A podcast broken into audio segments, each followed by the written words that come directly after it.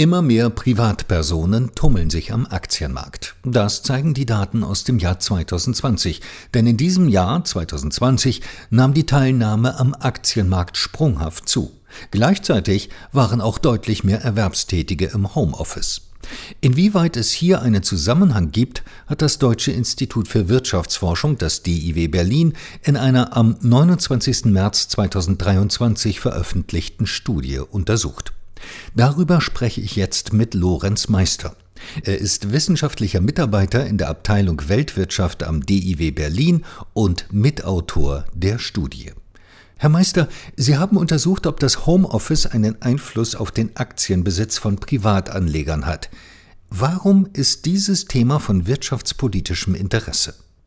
Das Thema ist deshalb von wirtschaftspolitischem Interesse, weil Aktien sehr hohe Erträge bieten allerdings nur wenige Menschen Aktien halten.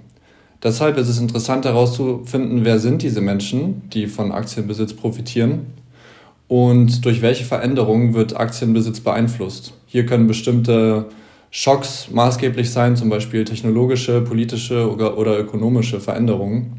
Und wir betrachten hier einfach einen weiteren Schock, nämlich äh, die Arbeit von zu Hause aus. Zu welchem Ergebnis sind Sie denn gekommen? Hat das Homeoffice dazu geführt, dass Privatanleger mehr Aktien kaufen? Genau das haben wir beobachtet, nämlich dass Menschen zwischen 2019 und 2020 neu sich Aktien erstmals angeschafft haben, wenn sie ganz oder teilweise von zu Hause aus gearbeitet haben. Genau genommen sehen wir sogar einen kausalen Effekt vom Homeoffice auf Aktienbesitz. Allerdings haben wir jetzt nicht untersucht, wie viele Aktien die Menschen halten oder in welchem Wert, sondern einfach nur, ob jemand Aktien hält oder nicht.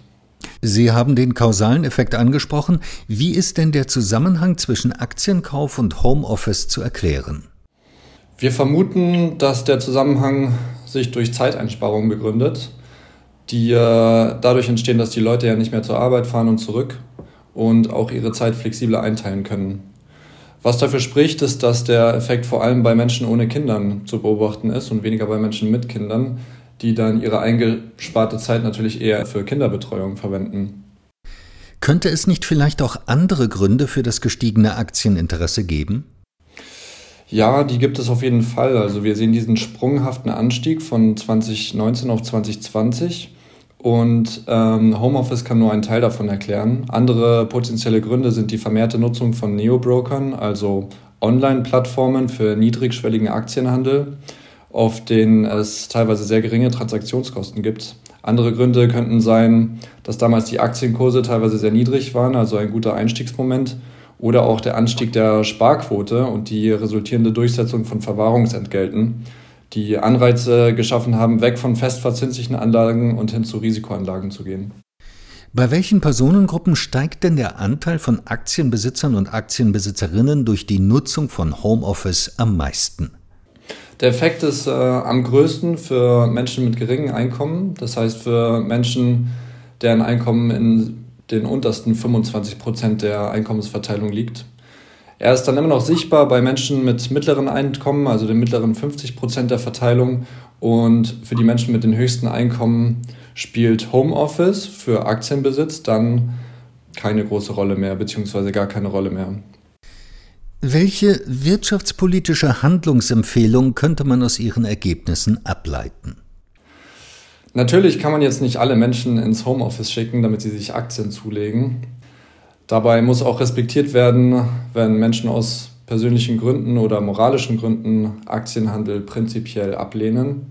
Durch unsere Studie hat sich aber gezeigt, dass die Reduktion von Kosten im weitesten Sinne Kosten, das heißt auch Aufwände und Zeit, die dafür hergegeben wird, äh, den Aktienmarkt für mehr Menschengruppen zugänglich macht. Und der Staat könnte also die Barriere zum Aktienbesitz weiter herabsenken durch zum Beispiel die Einführung der Aktienrente, was ja auch in letzter Zeit viel diskutiert wurde, oder auch die Förderung von finanzieller Bildung. Finanzielle Bildung ist auch deshalb sinnvoll, da Menschen, die neu am Aktienmarkt sind, oft nicht ausreichend Wissen besitzen über Risiken und Anlagestrategien. Und dann ist es wichtig, die, diese Menschen darüber aufzuklären, über die Risiken von wenig diversifizierten Portfolios oder zu häufige Käufe und Verkäufe, was dann zu Verlusten führen kann. Und vielleicht noch abschließend ein dritter Punkt ist, dass wir ja einen Vorteil aufdecken von flexibler Zeiteinteilung von ArbeitnehmerInnen.